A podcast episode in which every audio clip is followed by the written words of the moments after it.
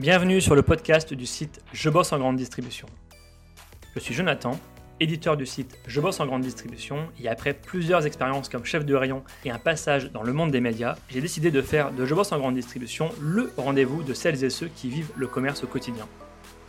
Chaque semaine, je reçois un invité pour parler des nouveaux enjeux passionnants du monde de la grande distribution. On y parle des métiers, de transition numérique ou encore des sujets liés à la RSE. Si vous êtes un auditeur fidèle ou simplement de passage, et si cet épisode vous plaît, pensez à nous laisser une note ou un commentaire sur les plateformes d'écoute comme Apple Podcast ou Spotify, cela nous aide énormément. Place maintenant à l'épisode du jour, bonne écoute. Bonjour Sébastien. Bonjour Jonathan. Alors vous êtes un, entrepreneur engagé, vous avez fondé l'entreprise BioFuture qui commercialise deux marques alimentaires dont on aura l'occasion d'en parler dans ce podcast. Euh, et vous menez plusieurs combats de front. Vous facilitez pas la tâche, euh, puisque vous êtes aussi à l'initiative du collectif En Vérité, qui a pour but de donner plus de transparence aux produits alimentaires, un sujet éminemment d'actualité. Alors dans ce podcast, on va revenir sur vous, sur votre parcours, euh, sur l'entreprise BioFuture et vos marques, et surtout, on va beaucoup parler de vos engagements et de vos valeurs. Alors première question de contexte, toute simple, qui est Sébastien Loctin? Qui est Sébastien Loctin?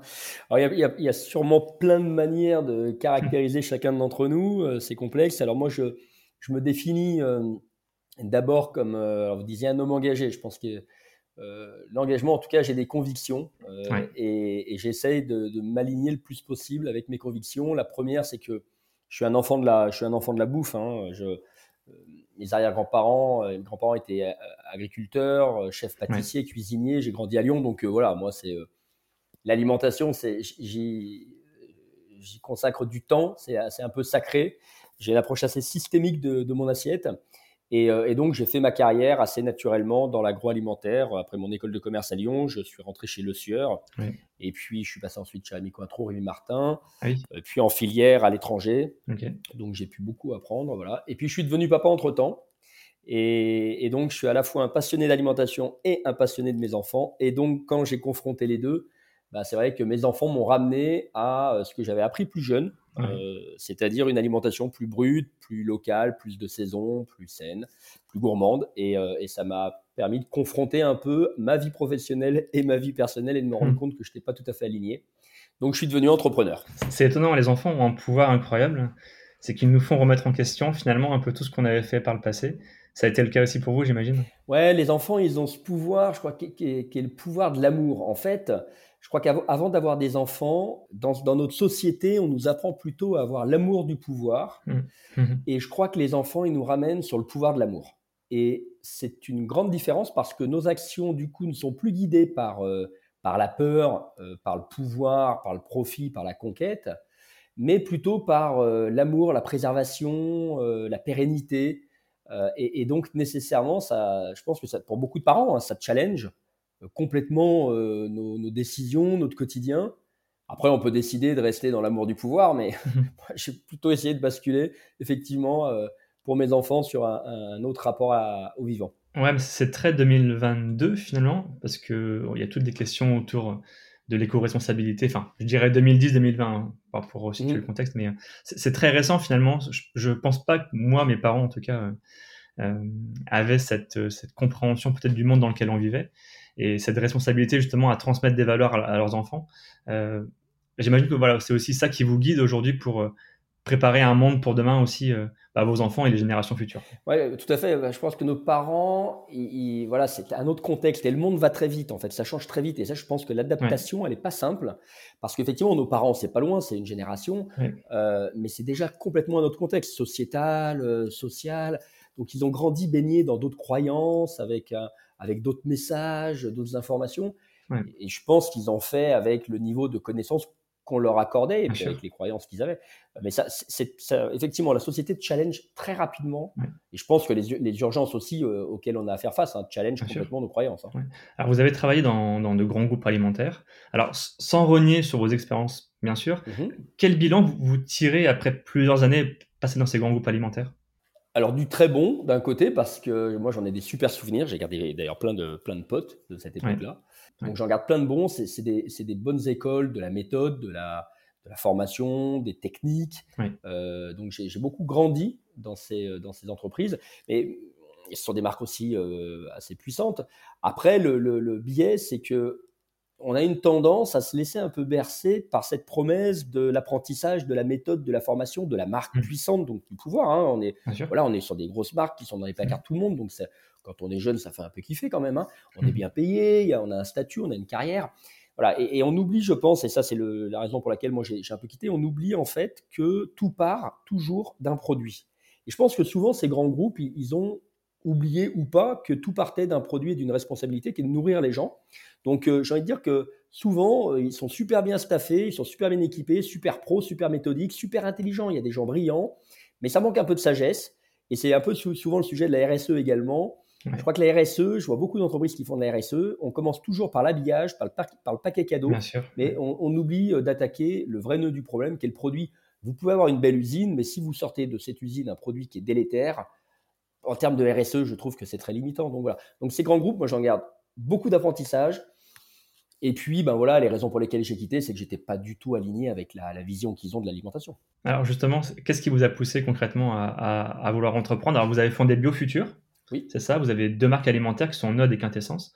Pourquoi avoir envie de, justement créer vos propres marques? Ben, parce que à ce moment-là, j'étais dans une recherche de sens. Et je crois que c'est important de donner, euh, enfin en tout cas moi, c'est important de me sentir utile, de donner du sens à mon quotidien. Euh, d'avoir le sentiment d'avoir un impact positif euh, sur, mon écosystème. Alors moi, je l'ai fait à titre perso dans ma cuisine d'abord, hein, mmh à travers mes enfants. Mais après, euh, tout seul dans ma cuisine, je trouvais que ça allait pas assez vite. Et je me suis dit peut-être que je, peux faire une part un peu plus grande en créant ma société. Et en créant ma société, je voulais au niveau alimentaire. Alors j'aime bien cette phrase qui est de dire, moi, je, voulais aider les gens à changer le monde mais sans changer leurs habitudes. Ambitieux. Parce que moi, bah, j'ai des croyances aussi, comme tout le monde, j'en ai deux notamment, c'est que la première, l'alimentation est probablement un des plus grands leviers pour transformer la société, et positivement. On l'a vu en, en, 50 ans, elle l'a transformée négativement. Je pense qu'on peut la transformer rapidement positivement. Donc c'est un levier extraordinaire qui touche l'emploi des paysans, l'emploi des PME, la santé des gens, la planète. Et en même temps, je sais que les, les, gens ont des habitudes et que si on veut aller vite, c'est compliqué de demander aux gens de tout changer. Donc... Euh, donc la, mission de BioFuture, ça a été comment aider les gens à changer le monde sans changer leurs habitudes. Et ça, ça passe par effectivement leur proposer des produits à impact qui vont s'inscrire dans leur quotidien. Quand, on entreprend dans, le même domaine d'activité, c'est qu'on a aussi la volonté de proposer une autre version que ce qu'on a vécu par le passé, une version plus à son image, plus à ses valeurs. Mm-hmm. Et je vais faire le parallèle avec euh, le podcast que j'ai enregistré avec, avec Georges Lewy pardon, sur le storytelling. Et il disait, il disait que dans une entreprise, il y a une histoire, et dans une histoire, il y a un héros, il y a des méchants. Donc dans votre histoire, c'est vous le héros. Et qui sont les méchants? Euh, je sais pas si je suis le héros, il y a plein, plein de héros. Moi, j'ai une super équipe. Il y a des, on travaille avec des paysans qui sont aussi des héros. Les vrais héros, je pense que c'est les paysans qui, qui font l'effort de, de, travailler euh, avec une agriculture durable, dans le respect de la terre, dans leur le respect eux aussi de leur santé. Euh, je crois que c'est eux les vrais héros. On les met pas assez à l'honneur. Euh, alors après, bon, je sais pas du coup, je sais pas, je pense qu'on est des héros collectifs, mais après les méchants, euh, euh, j'aime pas trop opposer. C'est vrai que c'est vrai que les gens aiment bien les histoires où il y a des méchants et des gentils. mais je pense qu'il y a plutôt en face de nous des gens qui, pour beaucoup, moi j'en rencontre beaucoup, et dans le cadre du collectif également, beaucoup de gens qui veulent changer et qui se rendent compte qu'en fait, ils ont été embarqués parce qu'il y a eu la pression de la grande distribution sur le prix, parce qu'il y a des multinationales mondialisées, globalisées, mmh. qui produisent tout n'importe où, pas cher, et donc du coup, à un moment, les PME françaises, les ETI françaises, pour survivre face à ces multinationales et, cette grande distribution, je crois qu'elles se sont adaptées un peu malgré elles et elles ont répondu à l'injonction du prix en adoptant les mêmes, euh, les mêmes méthodes. et aujourd'hui, elles ont envie d'en sortir. Et donc, euh, donc je ne sais pas s'il y a des méchants. Je pense qu'il y a beaucoup de gens qui ont fait euh, pas bien parce qu'ils ont mis le profit au cœur de la matrice. Et du coup, euh, aujourd'hui, on se rend compte qu'on est en train d'en payer le prix collectivement. Donc voilà, ils ont fait pas bien. Après, oui, après, on va pas se mentir, on sait tous qu'il y a des lobbies alimentaires qui sont hyper puissants, qui sont pas toujours volontaires pour aller dans le bon sens. Voilà, c'est souvent des grosses multinationales, très mondialisées, très globalisées. Je dirais que s'il doit y avoir quelques méchants, c'est plutôt de ce côté-là que je regarderais. Vous avez commencé à esquisser un petit peu les, engagements que j'aimerais citer juste après. Euh, juste un mot peut-être sur vos marques. Vous avez créé Node et Quintessence. Est-ce qu'on peut juste expliquer un peu ce que, ce que vous proposez? Bien sûr. Alors, euh, donc on a deux marques. La première qu'on a lancée il y a 8 ans, c'est Quintessence en magasin bio. C'est une marque qui est vraiment réservée euh, aux magasins bio, Biocop, Naturalia, etc.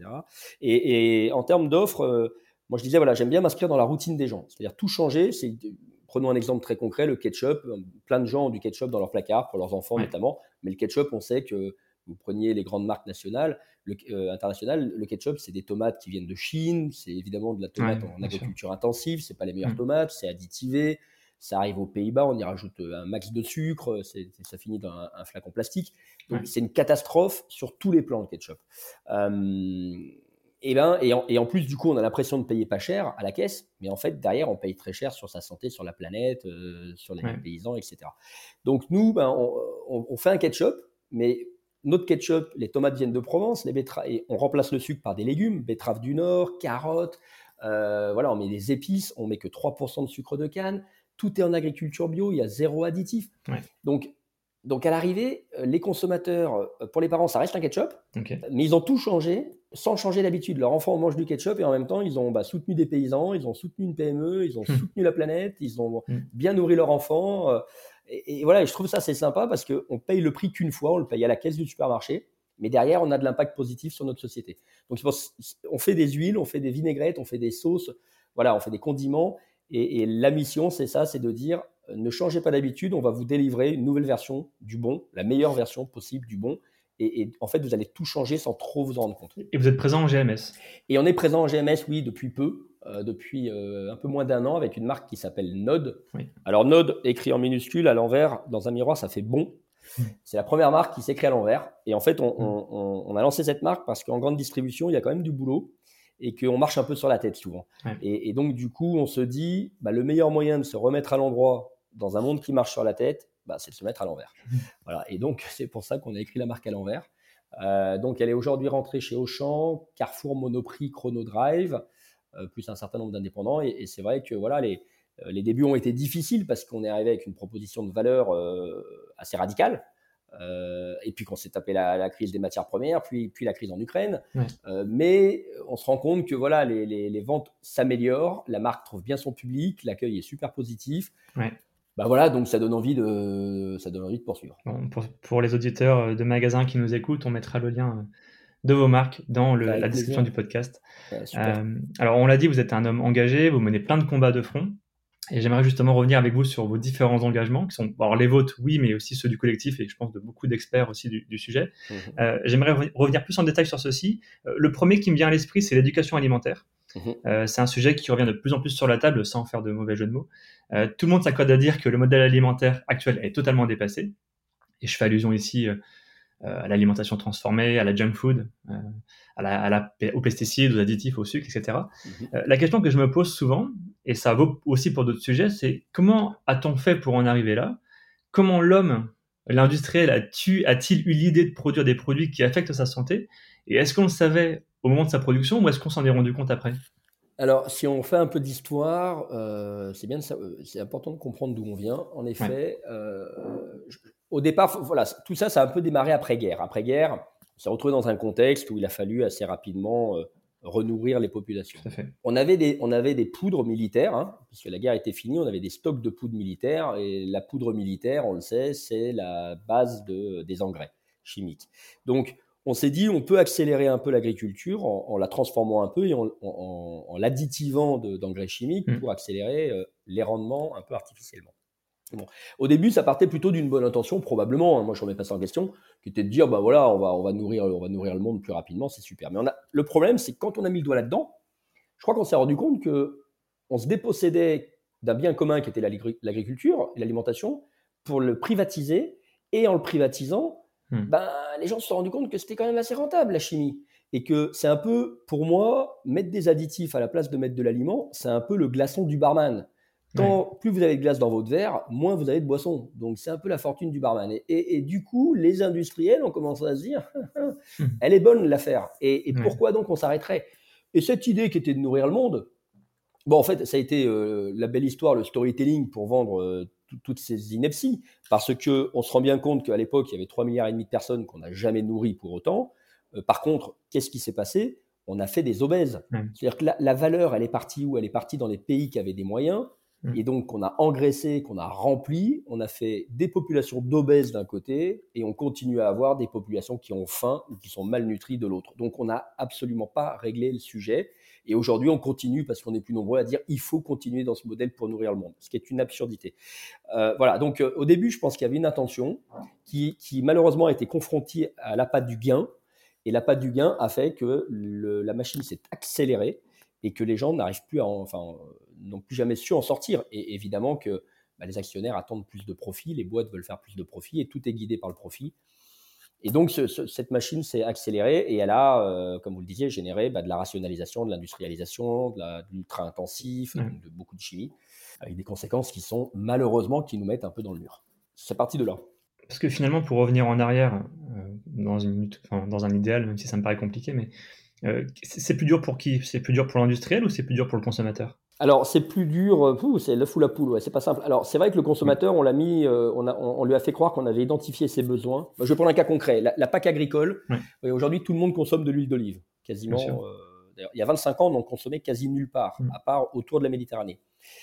et avant l'huile d'olive, on consommait quasiment tous du tournesol. Et en France, avant le tournesol, de l'arachide. Et en fait, c'est pas anodin. C'est-à-dire que on fait croire aux consommateurs que l'huile d'olive, c'est fantastique, à coup de publicité sur le régime crétois, sur euh, voilà le, taux de cholestérol, la maladie cardiovasculaire.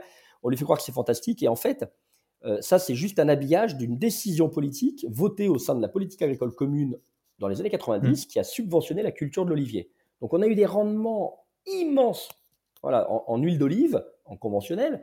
il fallait bien les vendre. Mmh. Donc, euh, bah, l'Union européenne, elle va voir les industriels et elle leur dit bah, les gars, on a beaucoup de production d'huile d'olive, il faut écouler Mm. Donc on finance de la communication, etc. Et on fait croire aux gens que l'huile d'olive, c'est fantastique pour, pour rendre cette huile quasi euh, mono, mono-consommation.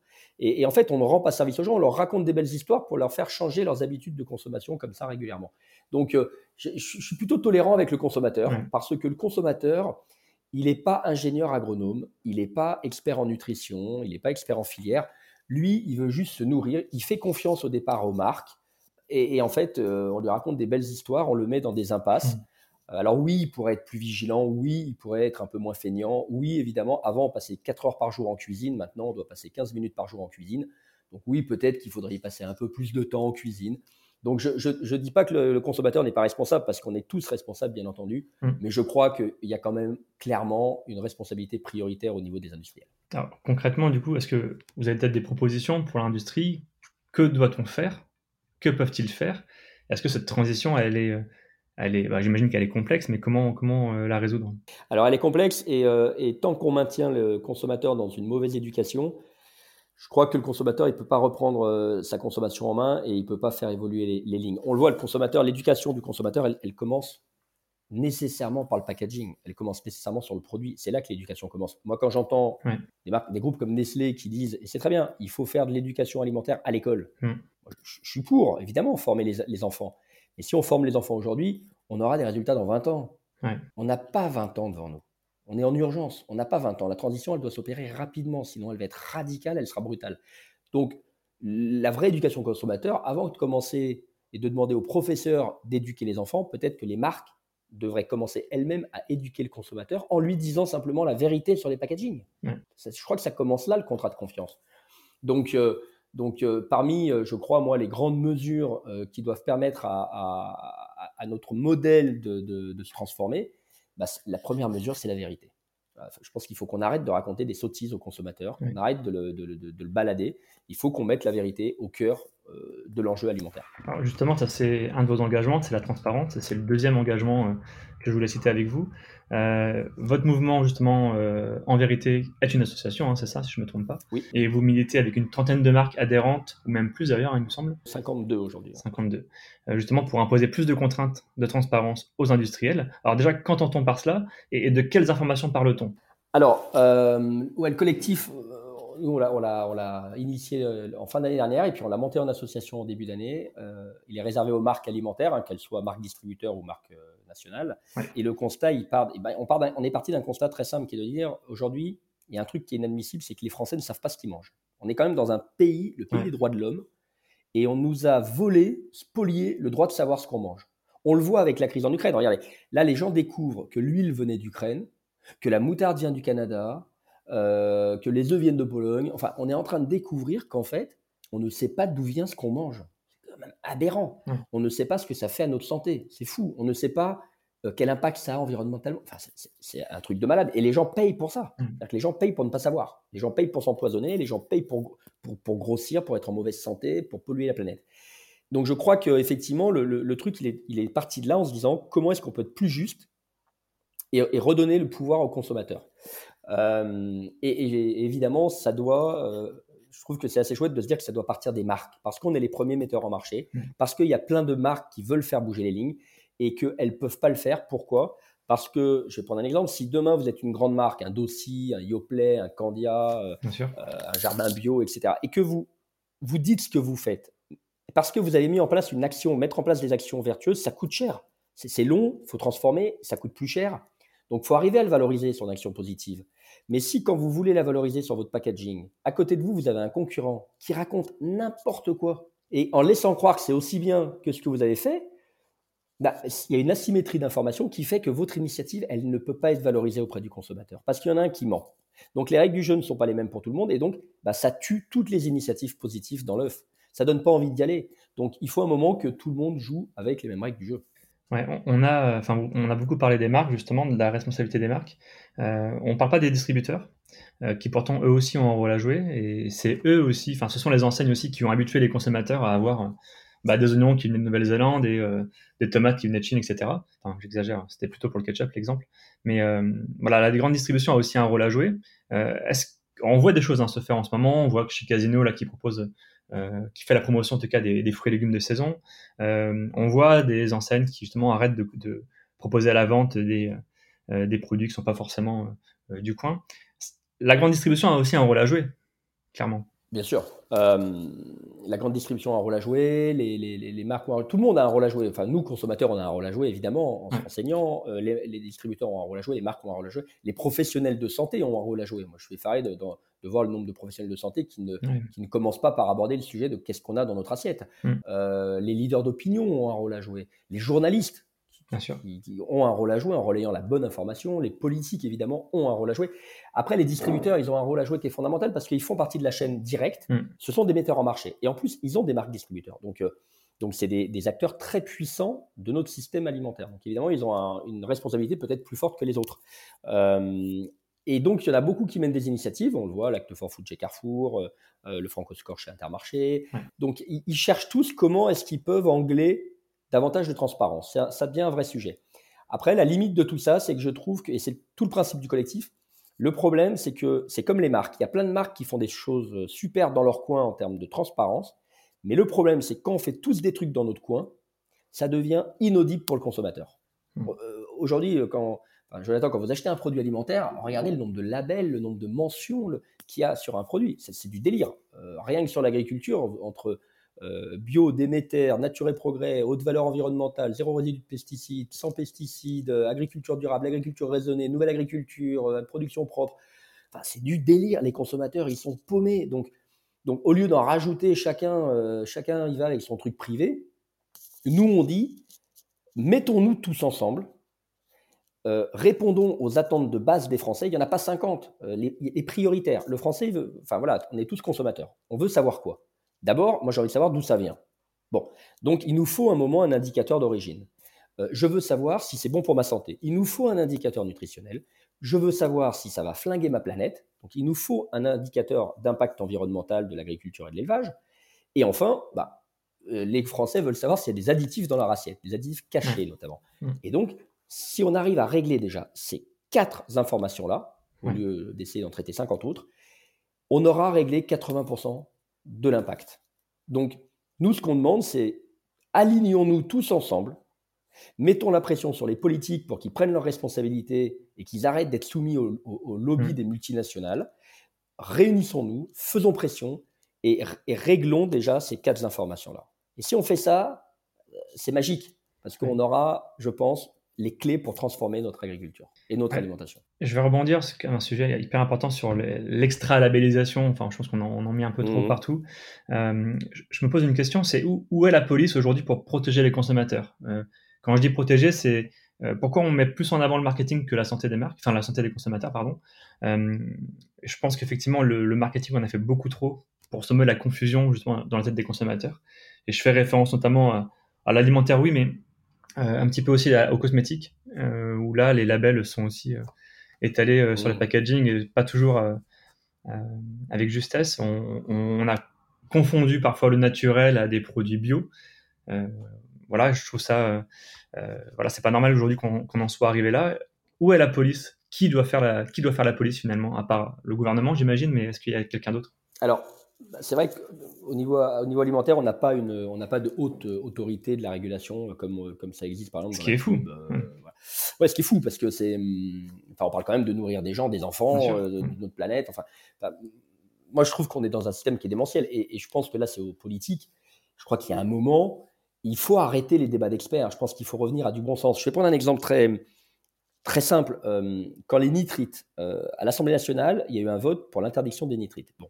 Pourquoi les lobbies vont gagner? Parce que les lobbies, ils déplacent le sujet des nitrites, qui est un sujet à l'OMS, ils les a classés cancérogène probable. Ils déplacent, ils, ils déplacent le problème sur la démonstration du problème santé, qui est compliqué, euh, qui n'est pas toujours simple à, résoudre. Et donc, du coup, ils viennent avec des études complètement euh, financées euh, par ailleurs pour dire, mmh. regardez, en fait, il n'y a pas de problème. Et donc, ça devient un débat d'experts. Et, comme ça devient un débat d'experts, l'ANSES doit trancher, l'ANSES sous influence. Mmh. Est-ce qu'ils vont prendre la bonne décision? Ils vont, ils vont demander deux ans, trois ans pour ça. Et du coup, on reporte encore à dans trois ans le débat. Mmh. Et rien n'avance. Et je pense qu'à un moment, il faut faire preuve de bon sens. Les Français, si on se dit qu'il y a un risque potentiel bah, sur les nitrites, euh, bah, à minima, soit on fait un principe de précaution, on l'interdit, voilà, soit dans ce cas-là, on l'informe, on informe les Français, c'est-à-dire plutôt que de marquer sur un packaging sans nitrite, bah, celui qui a décidé d'en mettre, puisque a priori c'est formidable et qu'il n'y a pas de problème, eh ben, il le dit. Il dit avec nitrite. Et puis le consommateur tranchera. Mais je trouve que du coup, les politiques manquent vraiment de, de simplicité, de courage, de bon sens euh, ils rendent très complexes des sujets qui peuvent être réglés très simplement par la transparence. Mm. Et donc, évidemment que les, politiques ont une responsabilité très importante euh, à prendre, et la DGCCRF et la police de, qui défend euh, l'intérêt des populations devraient être la police. Malheureusement, ils ont peu de moyens. Et, et, ils sont parfois un peu contraints dans leurs investigations, donc ils ne peuvent pas toujours investiguer comme ils le souhaitent. mais moi, je trouve inadmissible de voir, par exemple, vous voyez, sur un ketchup type Heinz, je trouve inadmissible de voir qu'il n'y a rien, aucune mention. On ne mm. sait pas ce qu'on achète. Et il y a juste une belle tomate grappe mm. en, packaging. Euh, il n'y a pas de tomate grappe dans Heinz. Donc, il euh, faut arrêter le délire. Euh, il y a un moment, les, les consos, il faut qu'ils arrêtent d'acheter en aveugle. C'est possible. Il y a un, autre sujet qui vous tient à cœur, c'est le soutien à l'agriculture française. techniquement ah parlant, est-ce qu'on peut vraiment tout produire en France? Alors moi, c'est un sujet que je connais pas du tout, mais votre éclairage va être passionnant. est-ce qu'on peut tout produire? Non, parce qu'on a des matières premières exotiques qui poussent pas chez nous. Après, est-ce qu'on peut nourrir tout le monde avec l'agriculture française? Euh, Oui. Euh, en tout cas, on peut nourrir la France sans aucun problème, euh, sans aucun problème pour plein de raisons. Parce que déjà, ce qu'il faut bien voir, c'est qu'on a une large partie de notre. Ça, passe par deux choses une sobriété alimentaire d'un côté, et ensuite de la remise en place de biodiversité et de systèmes voilà, plus diversifiés, plus résilients au niveau agricole. Euh, la sobriété, c'est certain que si on mange moins de viande, mais qu'on mange une viande de bien meilleure qualité, euh, aujourd'hui on sait qu'il y a à peu près 60, euh, une grosse partie, je crois 60% des céréales qu'on produit en France qui partent à l'alimentation animale. donc ça en fait des terres pour nourrir des gens avec du végétal. Donc évidemment, si on mange un peu moins d'animaux, mais qu'on les mange en meilleure qualité, donc plus en pâture, on va libérer de la terre agricole pour produire ce que les Français réclament. ensuite, d'un autre côté, on a aussi le problème de, euh, je lisais qu'il y, a, près de 15% des terres agricoles, en colza et en tournesol, qui partent pour nourrir les voitures, pour faire du biodiesel et du bioéthanol. C'est-à-dire que c'est un million de tonnes d'huile de, tournesol qui partent pour nourrir les voitures. C'est un truc de fou. C'est-à-dire que, évidemment qu'on a la place, mais il faut arrêter de donner à manger euh, d'abord aux bovins et ensuite aux bagnoles.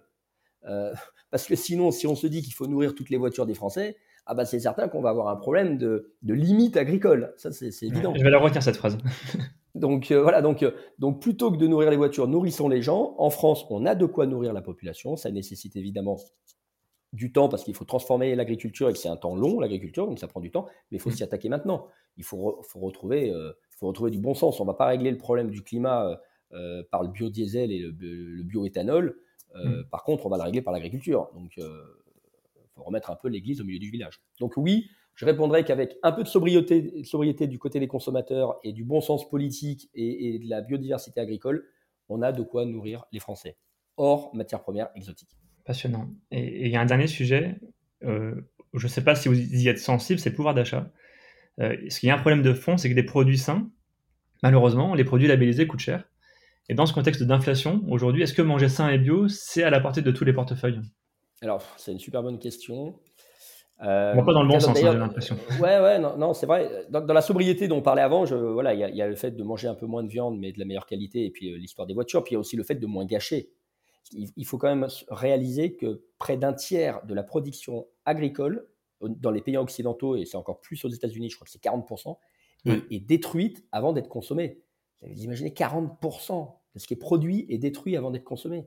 C'est effarant. C'est-à-dire que on doit arrêter de gâcher, on doit arrêter de d'inonder les rayons de produits qui servent à rien. On doit, tout, ça, à un moment, euh, le modèle, faut, faut le challenger. la, planète peut nous nourrir, mais elle peut pas nous nourrir euh, euh, mm. avec avec ce modèle-là. donc, pour répondre à la question du pouvoir d'achat, alors c'est une bonne question parce que moi j'entends souvent que oui, c'est vrai qu'en facial, en valeur faciale, les produits sains, alors peut être bio, français, voilà euh, sont un peu plus chers. Et, c'est normal, parce que ben, euh, il faut savoir ce qu'on met derrière le prix. Quand vous achetez un produit pas cher, alors il est pas cher à la caisse du supermarché, mais est-ce que collectivement il est vraiment pas cher? Hmm. Quand demain on va être on va avoir une société qui va être dans le mur à cause de sécheresse colossale, à cause d'inondations, d'intempéries incontrôlables, euh, avec des populations malades, obèses, etc. Est-ce qu'on pourra dire, waouh, c'était trop bien d'acheter pas cher? Est-ce qu'on pourra dire ça? Ben non, on se dira, mais qu'est-ce qu'on a été con d'acheter pas cher? Pourquoi on a, on, a, on a à ce point-là banalisé notre alimentation Personne n'a de problème à mettre 1000 balles dans un téléphone portable ou à partir en vacances. Bon, par contre, mettre un, euro de plus dans son assiette, euh, c'est le drame. Donc, il faut se rendre compte qu'à un moment, quand on sera dans le mur, là, ce sera le drame. Et ce sera le vrai drame. Parce qu'on aura payé pas cher une alimentation qui, collectivement, nous coûte très, très, très, très cher.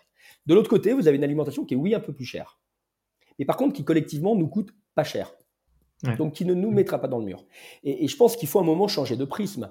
Euh, donc, l'alimentation vertueuse, elle est plus chère, mais elle est plus chère à court terme. Elle n'est jamais plus, elle est pas plus chère sur la durée. Donc, au global, elle est même moins chère. Donc, ça, c'est le premier point. Le deuxième point, ce qui est très injuste, c'est que ce qui rend aussi parfois cette alimentation plus chère, euh, c'est que eh, elle supporte toutes les contraintes. Moi, je prends un exemple. Nous, on fait du bio. Bon, quand vous faites du bio, finalement, vous ne mettez pas de pesticides, de fongicides, d'herbicides euh, dans vos terres, et puis vous ne mettez pas d'additifs de synthèse dans vos produits. Donc c'est super, pas de chimie. Et bien pour ça, moi je trouve que c'est normal de ne pas donner de la chimie aux enfants ou, à la planète. Et ben en fait non, c'est pas normal. Comme c'est pas normal, on vous demande de mettre un label. Mais est-ce que c'est sur un produit bio qu'il faut mettre un label ou est-ce que c'est sur un produit chimique qu'il faudrait mettre un label? Qu'est-ce qui est normal? Il faut se poser la question. Donc donc, il faut qu'on mette un label. Mais quand on met un label, c'est contraignant. Ça prend de la place sur le packaging. Puis en plus, le label, il faut le payer. Il faut faire un audit tous les ans.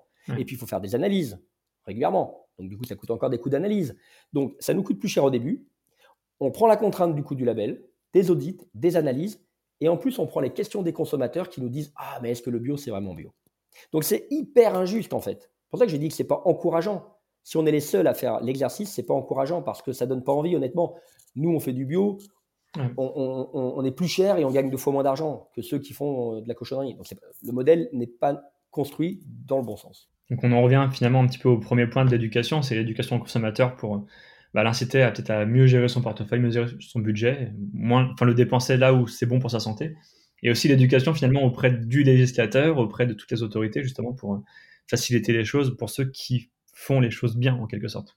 Exactement, c'est l'éducation du consommateur, cuisiner davantage, l'éducation du consommateur par le packaging. Aujourd'hui, quand j'achète un produit bio, c'est un produit qui, d'un point de vue environnemental, est supérieur à haute valeur environnementale, zéro résidu, à tous ces trucs-là. Ça doit se voir sur l'étiquette. Le consommateur ne peut pas penser qu'un produit haute valeur environnementale, c'est l'équivalent du mot bio juste parce qu'il y a écrit haute valeur environnementale. C'est faux, c'est un mensonge. Mmh. Euh, quand il voit zéro résidu de pesticides, il ne peut pas penser qu'il n'y a pas de pesticides utilisés. C'est faux, c'est un mensonge. Et il n'y a pas que les pesticides, il y a la biodiversité, il y a les fongicides, les herbicides, les additifs de synthèse. Donc, donc on ne peut pas avoir cette vision réductrice. de l'impact environnemental, il faut qu'on soit tous évalués sur les mêmes critères. Et, au moins, après, le consommateur est choisi. S'il a envie de payer pas cher, hmm. en sachant qu'il va consommer de la chimie, des produits délétères pour sa santé, c'est son choix. Il est libre, il fait ce qu'il veut, mais au moins il le fait en conscience. Merci beaucoup Sébastien. On arrive à la fin de ce podcast, euh, très riche, très dense. Merci à toi. J'ai une dernière question que je pose à tous mes invités. Euh, qui me recommanderais-tu d'inviter dans un prochain épisode? Waouh euh, ah, C'est chaud comme question. Est-ce qu'il y a une personnalité inspirante, quelqu'un qui... Bah, il y, en a plein, alors pas nécessairement inspirante, parce que je, je me dis que par, par exemple, tu vois, je, je veux dire inviter Marc Fresneau, le nouveau ministre de l'Agriculture, pour le challenger un peu sur sa vision positive de l'agriculture, ça m'intéresserait. inviter Jean Covici euh, pour parler de l'urgence climatique, c'est pas mal parce que je pense que ça va remettre tout le monde face à, une vraie réalité qui est, notre, la survie de notre espèce, hein, pas de la planète, mais la survie de notre espèce sur cette terre. Euh, ou un Christophe André pour remettre un peu de sagesse également dans nos décisions. Mais euh, si on doit être pragmatique, moi j'aimerais bien que tu puisses inviter le fondateur de la nature, Charles Kloboukov, ou alors Guillaume Hanbick, qui est son responsable de marque pour Jardin Bio notamment. Pourquoi? Parce que ils ont démontré chez, la nature notamment qu'on pouvait avoir un modèle qui est quand même scalable, qui est quand même euh, à dimension euh, significative sur le marché, en étant en agriculture bio, en privilégiant des filières plutôt quand même françaises, en étant plutôt assez vertueux sur le modèle. Donc c'est possible. C'est une très belle démonstration que oui, c'est possible de mieux nourrir les gens et, sans être, euh, sans être une micro PME. voilà, donc c'est possible d'avoir un modèle qui est à l'échelle. Euh, et puis ensuite, euh, Charles a fait quelque chose d'assez incroyable, c'est qu'il a transféré une large partie, il va transférer une large partie de son capital à une fondation. Donc en fait, il se dépossède, il dépossède ses enfants, et il se dépossède lui-même pour euh, passer ce qui est du domaine du privé au domaine du commun. Mm. Et donc par, par là même, il montre qu'effectivement, quand on est dans l'alimentaire, il y a une partie de la, du capital ou de la richesse qui est générée qui est, qui est un droit commun, qui est, qui est un bien commun. Et je trouve que c'est assez puissant de mettre ça en œuvre. Voilà, enfin, franchement, c'est courageux, donc euh, bravo. Non, bah, j'aime beaucoup l'idée. Je vais préparer ça pour les podcasts de la rentrée. Donc, euh, merci pour la suggestion. merci beaucoup, Sébastien. C'était un plaisir. Merci à toi. Et puis, très belle fin de journée. Et, prends soin de toi. Ça marche. Merci beaucoup, Sébastien. À bientôt. Merci. Au revoir, Jonathan. Merci à tous d'avoir écouté ce podcast jusqu'ici. Pour retrouver des informations sur notre invité et accéder à différentes ressources, cliquez sur la description pour en savoir plus. Ce podcast est produit par le média indépendant Je bosse en grande distribution. Chaque semaine, nous proposons un regard différent sur la vie des magasins, des enquêtes, des décryptages, des témoignages. Retrouvez-nous sur notre site et rejoignez aussi la première communauté des professionnels de la grande distribution sur les réseaux sociaux, sur Facebook, LinkedIn, Twitter, Instagram, YouTube et TikTok. Vous êtes déjà plus de 400 000 à nous suivre. Vraiment, un grand merci pour votre fidélité. Et pour celles et ceux qui veulent aller plus loin, nous proposons une newsletter chaque mardi autour des enjeux de la communication et du marketing local. Pour cela, rendez-vous sur notre site, rubrique S'abonner. À bientôt!